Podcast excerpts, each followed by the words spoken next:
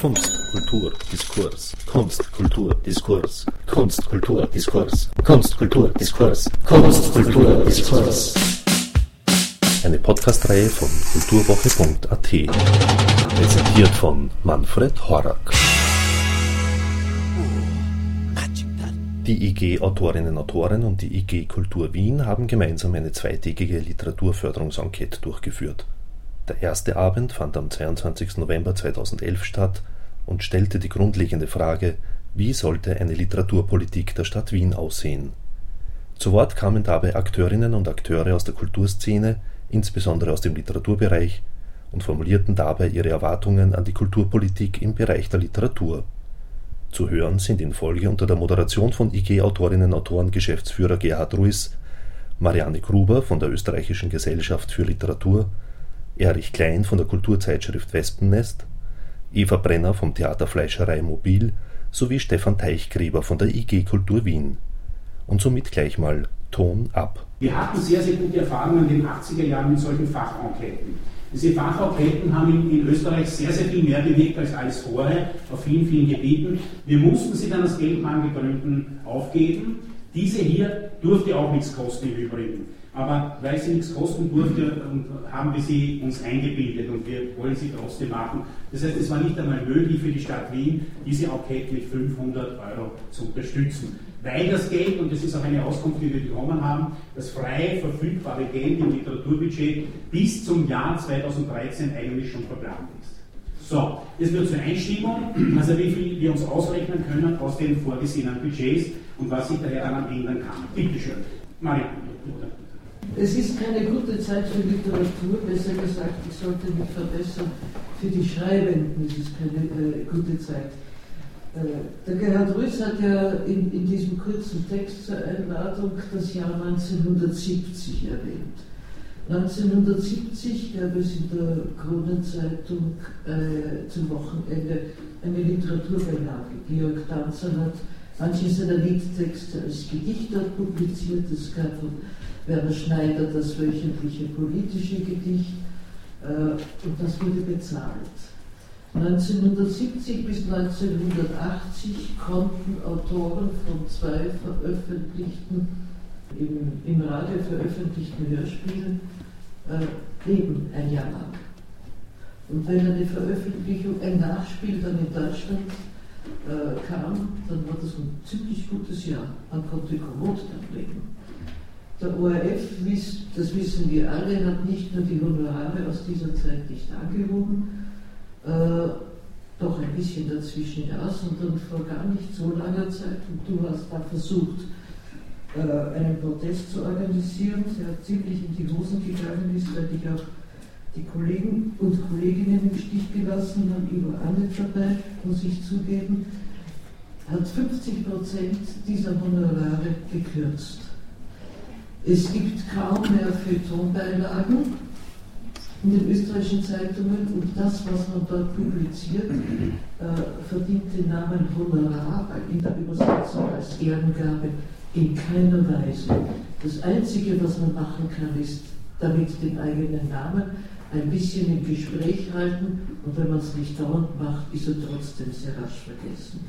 Das heißt, es hat sich seither unendlich viel geändert, was die existenzielle Situation von Autorinnen und Autoren betrifft. Vom Schreiben leben konnte da alles Vogel noch, wenn der Name noch jemandem etwas sagt. Und er hat sich ein kleines Häusel, das er dann mit viel Geschick und seinem künstlerischen Verständnis äh, in Bulgar gekauft und es renoviert. Das würde heute jemanden der nicht zu den Top 10 oder 12 oder 15 gehört, nicht mehr gelingen. Dazu kommt noch etwas anderes. Die Literaturszene selber hat sich ungeheuer geändert, in dem was produziert und geschrieben wird. Das heißt, es dürfte kaum jemandem gelingen, die österreichische Literatur in zwei oder drei Schubladen unterzubringen. Wenn man sich jetzt anschaut, das Angebot in Wien, mit den vielen Veranstaltern, dann ist das absolut okay. Denn wenn so viele Bücher produziert werden und auch gedruckt werden in kleinen, hungernden Verlagen, äh, und die Literatur, die darin vorkommt, so vielfältig ist, dann kann man dieser Vielfältigkeit eigentlich nur mehr äh, mit einem vielfältigen Angebot gerecht werden. Das heißt, es muss eigentlich äh, sehr unterschiedliche und viele literarische Veranstalter geben. Jetzt hat die Stadt Wien aber etwas gemacht, und da bitte ich Sie, mich richtig zu verstehen, das ist wichtig, es geht nicht gegen den Rabenhof. Es gab die Gründung der alten Schmiede und der Rabenhof ist eigentlich eine Gegengründung zur eigenen Institution. Es gibt dort eine, eine Reihe von Veranstaltungen, sieben äh, literarische pro Jahr. Und wenn man das aus dem Budget hochrechnet jetzt, das sagt also insgesamt kriegen sie 900.000 Euro und äh, das wird umgelegt, damit kriegt die Literatur dort für die literarischen Veranstaltungen sieben Stück 266.000 Euro. Und um das in der Dimension richtig darzustellen, alle Stipendien, die die Stadt Wien vergibt, sind etwas, ein bisschen etwas über 200.000 Euro. Sehr wohl hat die Stadt und ebenso noch viel mehr der Bund auf die veränderte kommerzielle Situation geantwortet durch eine Vermehrung von Preisen, die ganz gut notiert sind, zumindest sagen wir so anständig, man muss sich dafür nicht schämen, und durch eine Reihe von Stipendien. Das, was letzten Endes für mich persönlich unter dem Strich als Eindruck bestehen bleibt, ist ein krasses Ungleichgewicht zwischen den Orten, die Eventcharakter haben und den Literaturvermittlern, Leseorten, die ad hoc auf die Produktion der Autorinnen und Autoren reagieren. Es gibt äh, wahrscheinlich, wenn wir weiter diskutieren, eine Reihe von Beispielen, wo etwas relativ billig von der Administration her begonnen hat und das operative Budget immer kleiner geworden ist. Und genau vor den Dingen müssen wir uns unglaublich fürchten. Denn wo kann man sparen, wenn gespart wird? Man kann Leute entlassen, wenn es äh, mehrere gibt, die in einem Gremium mitarbeiten. Man kann nicht sparen bei den Mietkosten und bei allem rundherum. Man kann nur noch das operative Budget kürzen. Jede Kürzung eines operativen Budgets bedeutet eine Einkommensminderung für die, die eigentlich überhaupt ermöglichen, dass es die Szene gibt für die Schreibenden. Das glaube war das erste. Vielen Dank. Bevor ich zum Erich Klein komme, wollte ich äh, noch ein paar Zahlen, die ich schon eingangs nennen wollte, eigentlich nur zwei Zahlen nennen wie viele Autoren und Autorinnen überhaupt derzeit in Wien leben. Also insgesamt in allen literarischen Sparten sind es 2860 nach unseren Recherchen und wir haben genauestens die umfassendste Datenbank, die es überhaupt gibt in Österreich, was mhm. äh, Gegenwartsliteratur betrifft. Davon sind 2458 literarisch tätig im engeren Sinn, das heißt natürlich nicht jede Studie des Lebens und nicht nur hauptberuflich, wie man sich vorstellen kann, und, und teil- und nebenberuflich, sondern halt überhaupt literarisch tätig. Das heißt, das sind aber auch die publizierenden Autoren und Autorinnen. Also das sind keine ganz kleinen Zahlen und eine Zahl möchte ich auch noch nachreichen, äh, wie wir vor einigen Jahren die Prozentverhältnisse gesucht haben, wie viele leben denn in den Bundesländern und wie viele in Wien, haben wir festgestellt, dass es ungefähr schon ein 50 zu 50 Prozent Verhältnis sind. Also nur um zu wissen, dass wir hier auch von einer gewaltigen Größe derer, die in Wien leben, sprechen, die inzwischen nicht nur die österreichische Literatur betrifft, sondern wir wissen, dass sich die Wiener Literaturszene deutlich internationalisiert hat. Ein Medium, das in dem Bereich auch arbeitet, ist, wie wir wissen, Wespennest, aber nicht nur. Zuletzt gibt es ja sogar eine Analyse des österreichischen Bundeshimmeln, übrigens sehr aktuell. Aber zu all dem kann Erich Klein vielleicht nur so viel sagen, als er natürlich als Redakteur unter anderem auch dieses Projekt betreut hat. Aber davon will er jetzt nicht sprechen. Bitte schön was Marianne Gruber gesagt hat, ist natürlich zu einer Enquete unter dem Titel Literaturpolitik äh, richtig und eigentlich das Einzige, was man sagen kann. Man kann äh, Zahlen auflisten äh, und Forderungen erheben. Ähm, das ist eine Geschichte, über die man dann im Detail äh, reden, äh, wahrscheinlich auch streiten kann. Äh, sobald ähm, die Verantwortlichen gegenübers auf den Plan treten, äh, wird es ein bisschen haariger, äh, denn ähm, dann wird irgendwie klar gemacht, so groß ist das Budget und so wird das ausschauen und ähm, dann ist man bei der Sache. Und das ist eigentlich alles, was man zu dem Thema Literaturpolitik sagen kann, in praktischen und in vernünftiger Hinsicht. Alles andere hat eher spekulativen Charakter. Äh, wenn man darüber zu reden beginnt, dann sollte man sich überlegen, äh, will man genau diese Forderung erheben, dann gibt es Mechanismen, wie man das tut, da ist Gerd Rüssel ganz unerfahren äh, darin und dabei. Oder ähm, man beginnt dieses allgemeine spekulative, wie jetzt der ehemalige Bundeskanzler einmal gesagt, das ihm dann irgendwie teuer ähm, kam. Wer Visionen hat? Nein, nicht die, wer Visionen hat, das ist noch ein anderer Bundeskanzler. Das Gesudere. Das Gesudere. Ah, das ist der Jüngere. Das ist der Jüngere. Das ist ein reiner Zufall äh, und ohne Werbemaßnahmen. Ich bin zwar nicht der Wespennest, aber äh, es gibt schon Cover Austria as it is. Das einzige äh, war meine Anregung, diesen Titel, der ja ein klassischer ist.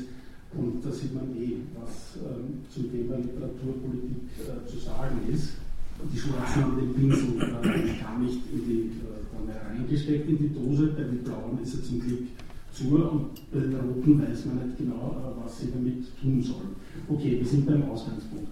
Ich wollte ein konkretes Beispiel äh, sagen, äh, das mit einer ähm, erzählen, das mit einer konkreten Erfahrung ähm, äh, zu tun hat, in, aus einem Bereich meiner diversen Funktionen als Literaturkritiker oder ich kuratiere ähm, ähm, teilweise ähm, Literatur im Herbst äh, seit äh, etlichen Jahren mit äh, und bin zum Teil zumindest für das Programm zuständig. Kleine Korrektur zu dieser Aussendung. Literatur im Herbst, Kunstverein, versteht sich natürlich als ein internationales Literaturfestival, ist auch so angelegt mit diesen Länderschwerpunkten und diese sind sukzessive mit äh, vermischter Beteiligung. Also es gibt so etwas. Wenn auch ein ähm, Literaturfestival, ähm, das nie über einen bestimmten Grad äh, an Aufmerksamkeit äh, hinausgeht. Außer sei es, man erfindet einen Skandal. Das ist nicht die Literatur im Herbst, sondern ein bezeichnendes Beispiel, die Literatur im März, die es mittlerweile nicht mehr gibt, weil Umbau der alten Schmiede und so weiter, drei Tage Literatur, groß angelegt. Das ähm, war 2005 oder 2006. Ähm, ich war für alle Autoren zuständig. Es gab eine begleitende Maßnahme äh, zu dem damaligen Thema ähm, Islam, Ursprung des Abendlandes. Den Titel habe ich erfunden, der ist irgendwie ein wenig unkoscher, um so zu sagen. Der ist provokant, der war schmeichlerisch und er hat irgendwie eingeschlagen.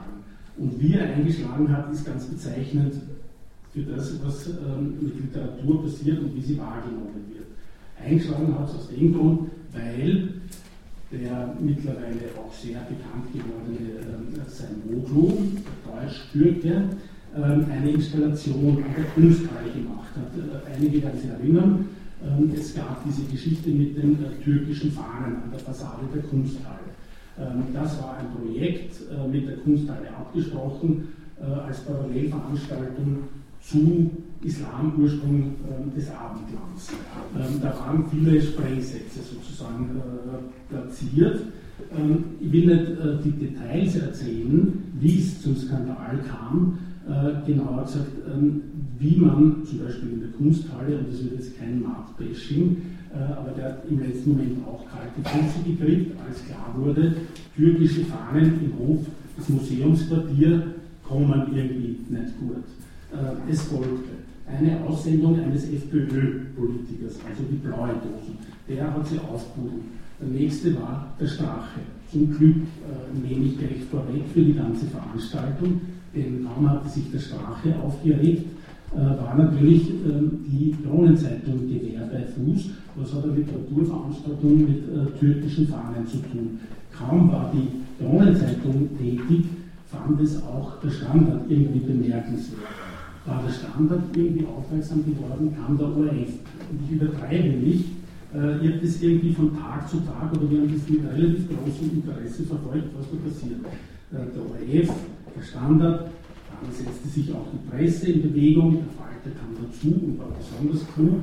Äh, und plötzlich waren alle Medien ganz hellauf begeistert. Ähm, es ist natürlich gegen die Departementzeitung und gegen den unmöglichen Strache geschimpft worden. Geredet wurde über alles Mögliche, nur nicht über Literatur mit dem Effekt, dass plötzlich unendlich viele Leute zu dieser Veranstaltung kamen, nämlich eine Menge von türkischen Familien türkischstämmigen Familien in Wien leben, mit Frau und Kind und Kinderwagen, die sie vor äh, dieser äh, wunderbaren roten äh, Atatürk ehrenden äh, Fahne fotografiert haben lassen. Einige fanden dann auch zu dieser Literaturveranstaltung.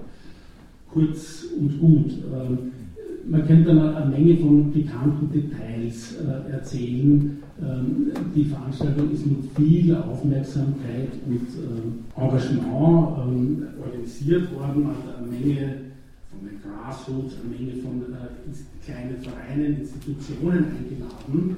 Ähm, und äh, ich bin jetzt nicht ein Political Correctness äh, Fanatiker, ähm, aber im Vorfeld der ganzen Veranstaltung äh, habe ich äh, zu äh, einigen der türkischen und kurdischen Vereine, die da sich im Museumsquartier präsentiert haben oder präsentieren konnten, gesagt, ich will zwei Dinge dort nicht sehen. Das stand mir als Programmverantwortlicher sozusagen zu. Das eine waren ähm, Stalin-Bilder, das gibt es in einem Teil, in einem kleinen Teil der kurdischen Community. Und das andere war rabiate anti-israelische, antisemitische Propaganda. Wurde mir hochenteilig versprochen, das lag natürlich tonnenweise aus. Ähm, und war eine sozusagen offizielle Literaturveranstaltung, die die Stadt Wien gesponsert und bezahlt hat.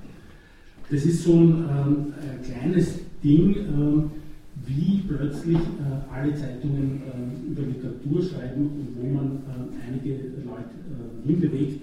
Lange Rede, kurzer Sinn. Das ist eine äh, einschneidende Erfahrung für mich gewesen im Organisieren einer Literaturveranstaltung, im Vermitteln einer Literaturveranstaltung, denn die einzelnen Autoren, äh, die waren natürlich nicht mehr besonders interessant, wenn es um einen großen Bahö geht. Ja, äh, was es noch gab, eine ähm, maßlos besuchte äh, Veranstaltung. Ähm, damals haben mir einige Leute ausgelacht, wenn ich gesagt habe, Comics, Satrapi, Persepolis äh, muss man einladen. Was äh, eine Comics-Zeichnerin ähm, aus dem Iran mit Literatur zu tun? Und siehe da, das war die vollste Veranstaltung mit etlichen hundert Leuten, die da hingegangen sind. Die grundsätzliche Befindlichkeit, äh, die jetzt nicht mit ähm, Raunzen umschreiben möchte, aber das ist für mich eine einschneidende Erfahrung, was mit Literatur passieren kann, wenn man jetzt von den schon erwähnten äh, zehn Superstars äh, einmal absieht, äh, den zehn Superstars und in der anderen Richtung, wie immer man dieses Feld bezeichnet. Aber ähm, es ist eine große Frage, wie bereit alle dazugehörigen Akteure sind, sie überhaupt mit Literatur auseinanderzusetzen. Denn ähm, es ist auch eine äh, Stadt, in der es, ähm, äh, darüber wird es in der nächsten Veranstaltung, glaube ich, noch genauer gehen, wenn äh, eine alte Schmiede sagt, mit ihren, was ich nicht, an die 300 Veranstaltungen, das ist auch eine Stadt, in der jemand wie eine Büchnerpreisträgerin Brigitte Kronauer auftreten kann und kein Schwein kommt hin. Weniger als 20 Leute. Kein Journalist ähm, schreibt darüber und äh, um das mit einem kurzen Journalisten-Bashing, wozu ich mich selber auch zähle, wenn ich Literaturkritik äh, im Radio mache, ähm, äh, um das damit abzuschließen. Äh, eine zweite Erfahrung, auch aus der Literatur im Herbst. Äh, der Vorschlag 2009 hat gerade die Hertha Müller den Nobelpreis bekommen. Das Angebot einer Pressereise an ähm, Wiens Literaturkritiker ähm, im Vorfeld einer Veranstaltung zum Jahr 1989, ähm, nämlich das Angebot mit der damals noch nicht zur Literaturnobelpreisträgerin gekürten äh, Hertha Müller, zum Gespräch mit Hertha Müller und Richard Wagner in Berlin.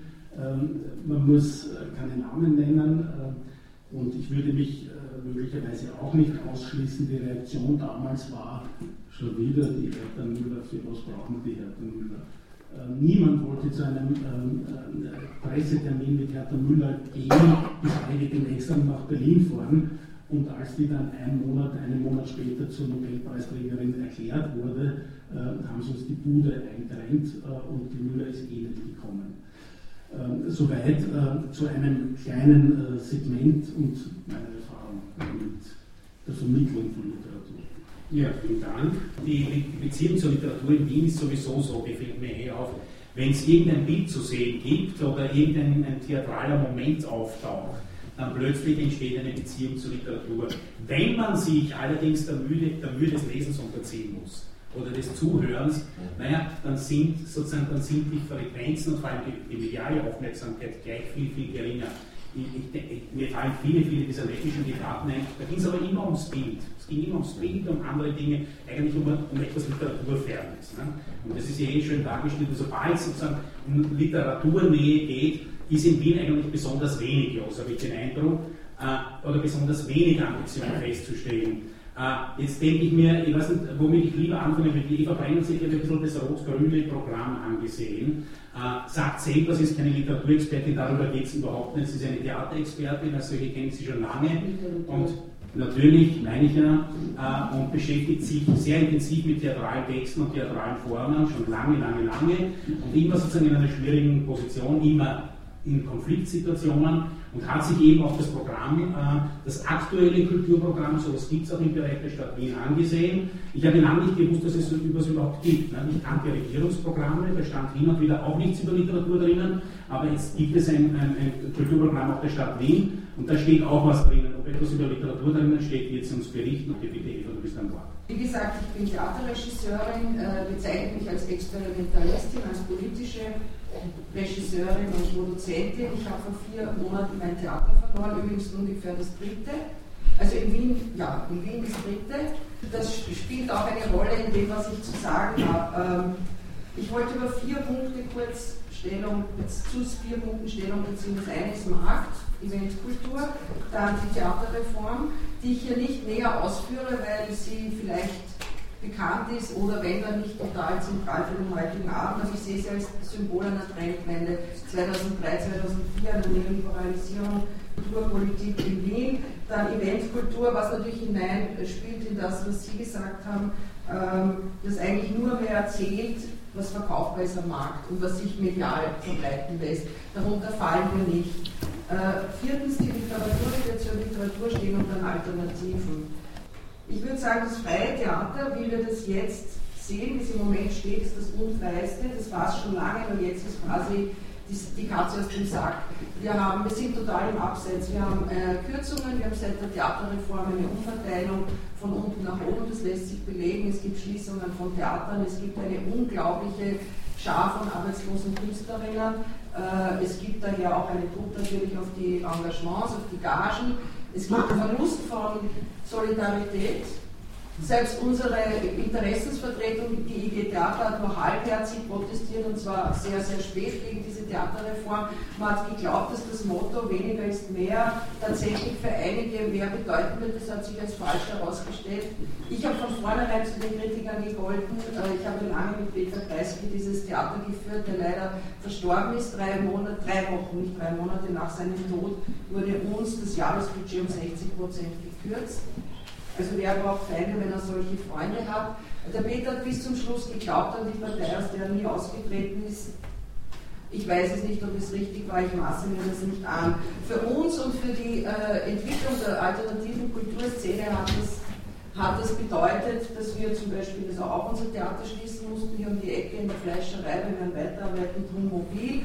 Aber es hat ein totaler Vertrauensverlust in die Politik stattgefunden, wobei ich sagen muss, es war nie, weil Sie das immer erwähnen, diese Schlagworte auf Augenhöhe, es war nie ein Dialog auf Augenhöhe. Das steht dann in meinem Forderungskatalog, dass man Künstler und Künstlerinnen endlich mal akzeptiert, nicht als Almosen, äh, äh, Empfänger und Bettler, sondern als Partner. Wir haben etwas anzubieten.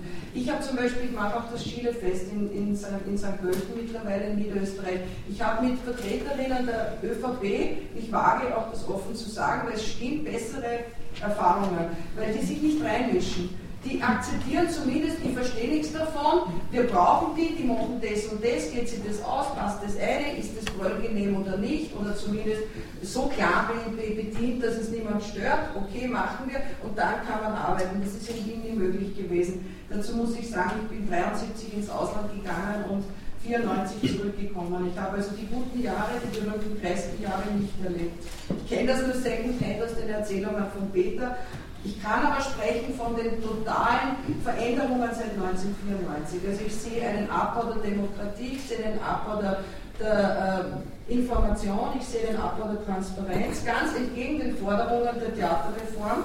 Und ich sehe eine völlig ausgedünnte Szene. Also das ist ja nicht nur ein Schaden für uns als Künstler und Künstlerinnen, sondern auch für das Publikum wo man an der Ecke sein Theater oder, oder, hatte, ne? ob das das Ateliertheater war oder das Spielraumtheater oder unsere kleine Fleischerei oder dieses oder jenes, da geht das Publikum jetzt vorbei und sagt, ah, das ist jetzt auch zu. Oh je, ihr sperrt es auch zu. Also es, ich sage nicht, äh, wir sind nicht mehr in der Krise, aber warum die Sozialdemokratie nach 30 Jahren Aufbau, auch die Gießkanne hatte mal einen guten Namen, ja, zitiere Havlicek und, und Ruxi Kramer, mir fallen jetzt nur zwei Namen ein, viele, viele, viele. Es hat ja Jahrzehnte gedauert, bis man diese alternative Szene aufgebaut hat, dann abwirtschaftet, innerhalb von wenigen Jahren, dazu gehört was. Und ich habe das miterlebt und ich habe mich gedacht, mir gedacht, warum machen die das? Und was ich gleichzeitig gesehen habe, das ist natürlich, ich bin keine Ökonomin, aber es ist auch ein Schlag ins Gesicht, für, nicht nur für die sozialdemokratische äh, äh kulturelle Entwicklung, es ist auch ein Schlag ins Gesicht für die Jungen. Weil die Jungen haben jede Form von, von Hoffnung verloren, weil sie uns sehen mit 40, 50, wir danken ab. Na, die können sich ja an zehn Fingern ausrechnen, wenn ich jetzt eine Theatergruppe habe, ja, da habe ich überhaupt keine Chance. Dann endlich so wie die Frau Brenner oder wie die Frau Macher oder wie die Frau Tomek. Ja, da fange ich gar nicht an, da gehe ich gleich ins, ins Computerbusiness. Ja, also da ist enormer Schaden entstanden, auch in der, in der Frage der Ausbildung der nächsten Generation. Ich glaube, der Schaden wird Jahrzehnte nicht gut zu machen sein. Äh, was stattdessen gefördert wurde, sind marktkompatible, festivalkompatible Projekte, die der Eventkultur zugeschlagen werden können, was politisches Theater mit Migranten, Asylwerbern und äh, äh, in den Communities, in den Bezirken und freien äh, Künstlerinnen und sogar kleinen Geschäftstreibenden, das lässt sich nicht vermarkten. Jetzt komme ich zur Literatur. Ich mache diese Projekte ehrlich gesagt aus teilweise aus, aus, aus Not, um aus der Not eine Tugend zu machen. Und wenn du so wird, die erste Kürzung war nach der Theaterreform 40 Prozent, jetzt 60 Prozent. Eigentlich ist gar nichts über. Bei 40 und 60 sind 100. Ja? Also, das heißt, wir haben dann gesagt, Verlage können wir eh nicht mehr zahlen, Schauspieler können wir auch nicht mehr zahlen, Techniker können wir auch nicht mehr zahlen, Räume und Proberäume können wir auch nicht mehr zahlen, dann können wir gleich auf die Straße gehen, machen wir Theater auf der Straße. Das muss man dazu sagen, weil das ist keine neue Erfindung, gibt es außerdem seit tausenden von Jahren, die Volkskunst, das Volkstheater. Ja? Zu den Menschen gehen dort, wo sie sind, sie dort abholen, wo sie sind. Und das steht besonders für Menschen, die niederschwellige Zugangs... Äh, äh, Bedingungen brauchen, die nicht ins Theater gehen, die nicht zu den Theatergehenden gehören. Jetzt komme ich zum Beispiel zu dieser Szene. Das ist eine Friede Jelinek-Szene. Wir mitten in die Migrationsdebatte dieses und doch relativ lang, 20 Minuten und groß positioniert, dieses Thema hineinmontiert auf dem Üppenplatz im, äh, auf dem Sieben-Sternplatz. Also ich habe immer wieder versucht, anspruchsvolle Literatur genau hineinzusetzen, mitten in die Community. Jetzt muss ich sagen, mehr als 10, 20, und das bin ich beim Thema, äh, äh, Minuten könnte ich gar nicht produzieren, weil natürlich, obwohl ich die Frau Jelinek seit über 30 Jahren kenne, keine Rechte bekommt, keine Rechte. Da können wir gleich aufhören. Das heißt, was wir unter anderem brauchen, ich könnte noch länger reden, von den Alternativen her gesehen, wir brauchen eine ganz neue politische, kulturpolitische, bewusste Allianz zwischen autonomen Künstlerinnen, so es die überhaupt noch gibt, oder sie die Autonomie sich anders neu positionieren und schaffen, und Literatur und Literatinnen, die zum Beispiel sagen, ich finde das toll, dass ihr die Jelinek oder dass ihr gute Texte auf die Straße bringt, ich gebe euch meine Rechte, weil den Verlag brauche ich gar nicht anschreiben, das kann man vergessen. Ja? Das heißt, ich bin enorm benachteiligt als freie Theaterschaffende in jeder Hinsicht. Ich habe weniger Geld, weniger Räume, weniger gute Schauspieler, weniger Technik, weniger Mittel. Ich habe auch weniger Literatur. Das wird nirgends thematisiert. Und das Einzige, was zählt, ist ja auch nicht Literatur, ist auch nicht einmal, dass wir mit Migranten arbeiten, obwohl das ganz groß drinsteht, Migrant Mainstreaming, jetzt bin ich beim rot-grünen Programm. Das wird nicht wirklich, wenn es real passiert, äh, begleitet wohlwollend begleitet oder gefördert. Überhaupt nicht. Und dass das vielleicht Menschen sind, die nicht nur mehr als 40 Prozent unserer Bevölkerung in Wien ausmachen, das steht nämlich in keinem Verhältnis zu den Förderungen. Wo sind die 40 Prozent für Menschen Künstler migrantischer Herkunft? Das wäre ja unerhört, das wäre ja super, wenn es das gäbe. Da denkt ja keiner drüber nach. Und wenn du es dann machst, noch dazu als Mensch wie ich, aus der Mehrheitsgesellschaft kommen, das ist überhaupt nicht erwünscht. Wenn, dann sind migrantische Ghettos erwünscht. Irgendwo am Stadtrand steht ja auch drinnen, Peripherie. Ja? Jetzt überlegt man, das Kabelwerk zum neuen postmigrantischen Zentrum zu machen, wobei dieser ganze Begriff postmigrantisch haarsträubend ist. Post, Post. Wir sind noch gar nicht angekommen in der Mitte der Themen, schon sind sie Post. Ja, also das ist wirklich eine Frechheit, das ist wirklich die Methode der Reklame. Man erfindet Begriffe sich überlegt, was die eigentlich bedeuten. Und wenn ich mir dieses Wien Kulturprogramm 2010 bis 2015 anschaue, da stehen alle tollen, richtigen Sachen drin, die jeder gute Mensch der Welt unterschreibt. Zentrale Themen der Kulturpolitik, Migration, Umgang, kulturelle Identität, Interkulturalität und Migrant Mainstreaming künftig integraler Bestandteil aller künstlerischer Konzepte. Interkulturalität als Kriterium für besondere Förderungswürdigkeit in die Förderrichtlinien äh, aufgenommen.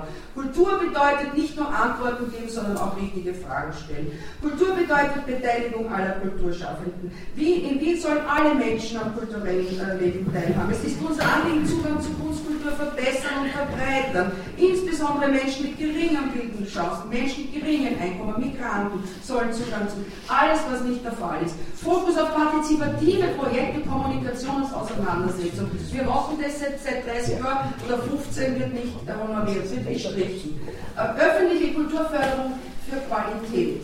Auch in Zukunft zentraler Bestandteil. Das ist mein einziges Fragezeichen. Wer bestimmt, was Qualität ist? Der kürzeste Satz in den Ganzen.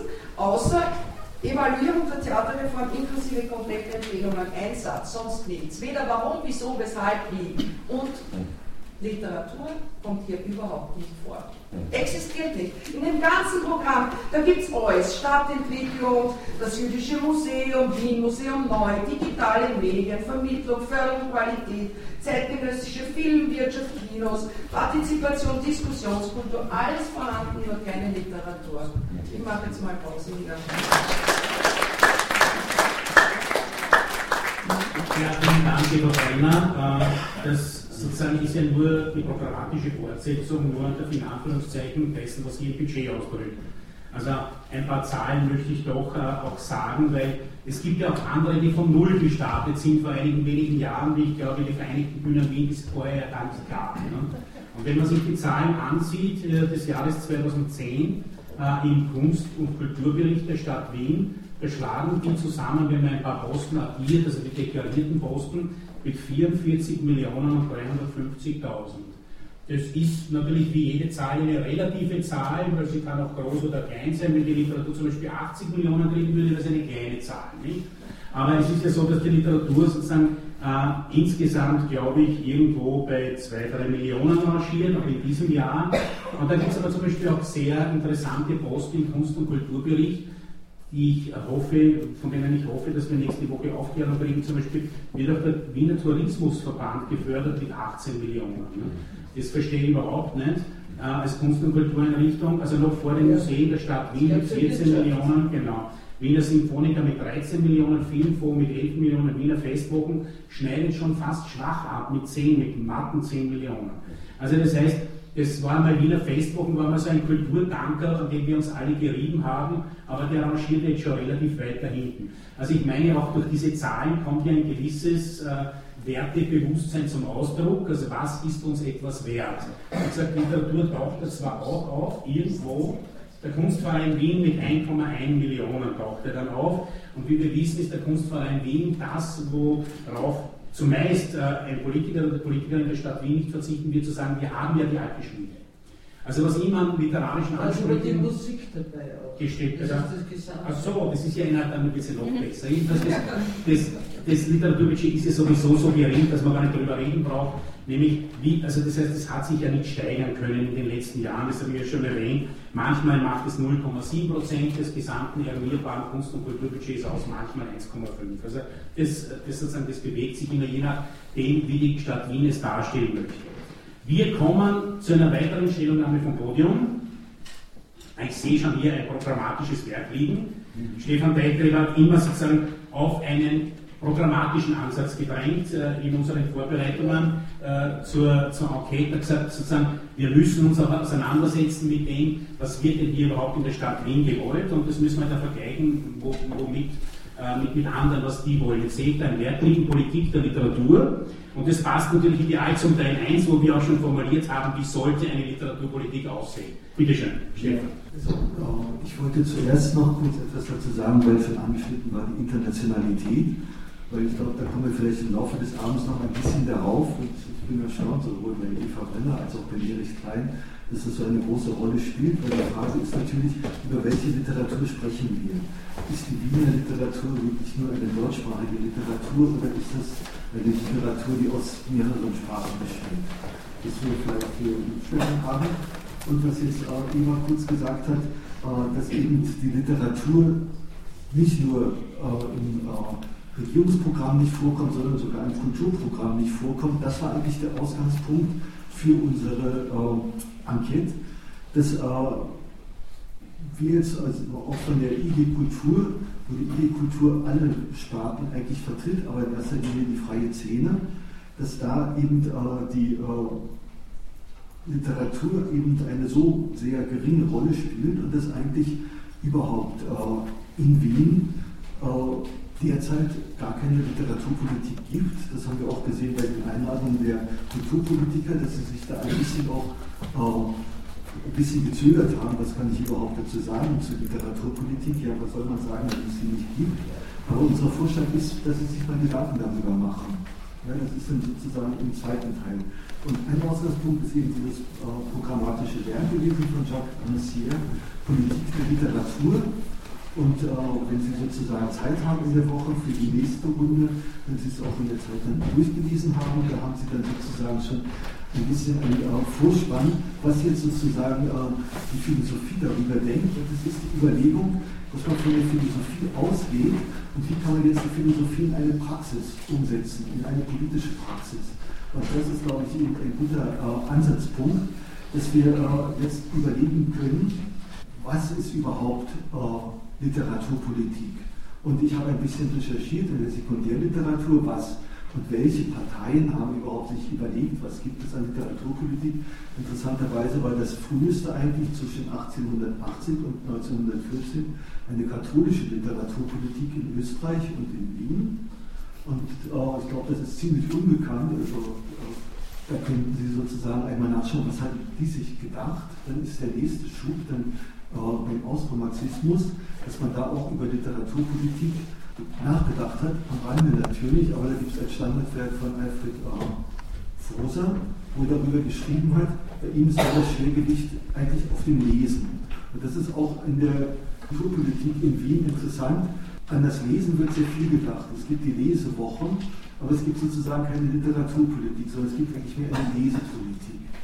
Da äh, ist jetzt sozusagen äh, die Frage, nach dem Ostromarxisten und dieser Bibliothekspolitik äh, ist eigentlich sozusagen danach theoretisch eigentlich kaum noch was gekommen nach 1945. Denn äh, in Deutschland gab es eben eine äh, starke äh, Literaturpolitik in den 20er Jahren von Seiten der Kommunistischen Partei. Und wenn wir Literaturgeschichten lesen, da sehen wir, dass eben auch sehr viel eben die Symbiose zwischen den linken Literaten und der KPD zu dieser Zeit eine wichtige Rolle gespielt hat, dass eben auch immer wieder Brecht eben gebracht wird. Dann gab es, gibt es natürlich auch wieder eine Literaturpolitik bei diktatorischen Regimen. Das sehen wir sowohl heute in Ungarn als auch früher, also die Nationalsozialisten haben eben auch eine Literaturpolitik gemacht. Und das war auch bei unseren Einladungen von einigen, die eben gesagt haben, wir möchten sozusagen gar keine Literaturpolitik, weil das erinnert uns an sozusagen diktatorische Eingriffe. Und da ist jetzt die Frage, was setzt man sozusagen dagegen? Und äh, ein anderer Faktor, der jetzt viel weiter zurückliegt, ist, äh, welche Literaturpolitik haben jetzt Literaten bzw. Autoren selbst gemacht. Und da ist ein ganz gutes Beispiel, welche Literaturpolitik haben Schiller und Goethe gemacht. Die haben also eine richtige, bewusste Literaturpolitik betrieben. Äh, Goethe hatte sozusagen auch ein bisschen staatlichen Rückhalt. Aber das ist sozusagen eine Literaturpolitik, die jetzt von den Autoren selbst ausgeht. Und das denke ich, das wäre vielleicht sozusagen das Modell, was wir uns sozusagen überlegen, dass wir nicht sozusagen auf äh, die Politiker warten, ihnen sozusagen äh, Anregungen geben, was können sie tun, sondern dass die äh, Autoren sozusagen ihre Politik selbst in die Hand nehmen. Können wir das? Das ist eine Frage auch für den Abend, was man da sozusagen äh, machen kann. Was will man da damit? Was wollten Schiller und Goethe mit ihrer Literaturpolitik? Ja? Sie wollten einen bestimmten Kanon und richteten sich natürlich ganz stark gegen die Romantik. Und dadurch kam es dann eben zu einem sehr interessanten politisch-literarischen Kampf zwischen zwei verschiedenen Strömungen. Und Literaturpolitik, die jetzt von Autoren ausgeht, kann eigentlich erst dann funktionieren, wenn man sozusagen, wenn es darum geht, was wollen wir für einen Kanon haben. Und dann auf die heutige Zeit übertragen, haben wir überhaupt einen Kanon in der Wiener Literaturpolitik? sowas überhaupt. Ja? Und, und auf der anderen Seite kommt die Literaturpolitik in dem Moment, wo jetzt der Kanon eben gebrochen werden soll, wo jetzt irgendeine Avantgarde entsteht, die diesen Kanon bekämpft. Auf äh, Goethe und Schiller übertragen, weil es eben von den Romantiker, die den klassischen Kanon eben brechen wollten. Und das haben wir immer wieder, also, also bis zur Wiener Gruppe. Aber heutzutage haben wir das an für sich äh, in der Weise nicht. Und ich glaube, das ist auch ein Grund dafür, dass sozusagen eine Literaturpolitik, die jetzt von den Autoren aus der Literatur selbst heraus entsteht, eigentlich nicht gibt, sondern es gibt eigentlich mehr oder weniger einen äh, Anpassungsdruck und das betrifft wieder den ganzen Literaturbetrieb.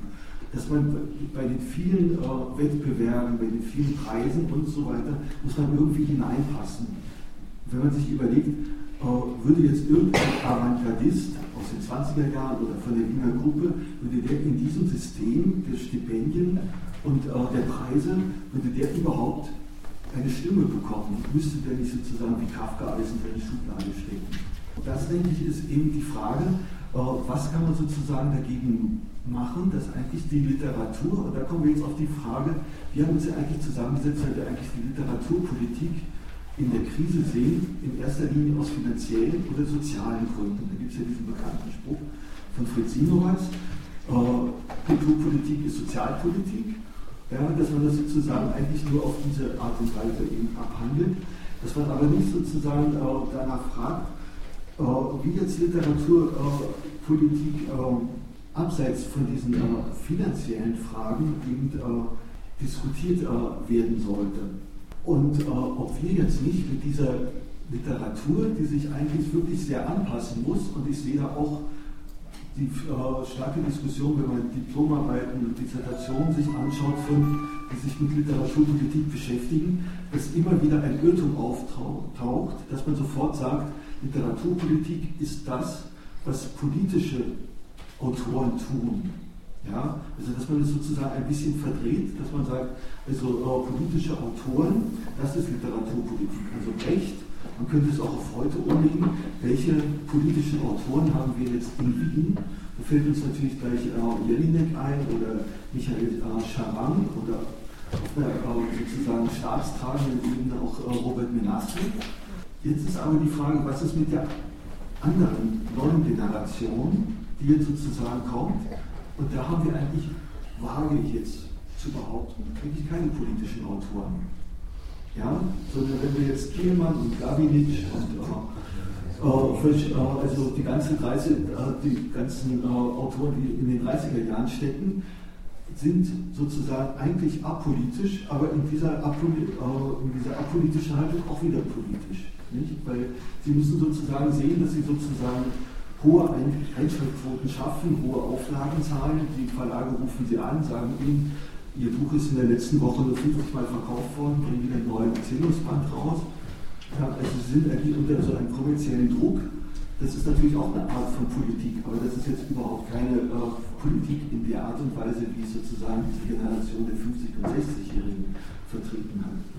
Da würde ich jetzt erstmal sozusagen äh, den Punkt setzen und denke, sozusagen Literaturpolitik ist eigentlich der Kampf um den Kanon. Äh, gibt es einen Kanon? Was wollen wir für einen Kanon? Und wollen wir diesen Kanon, den es im Moment gibt, wollen wir den bekämpfen? Thank you and good night.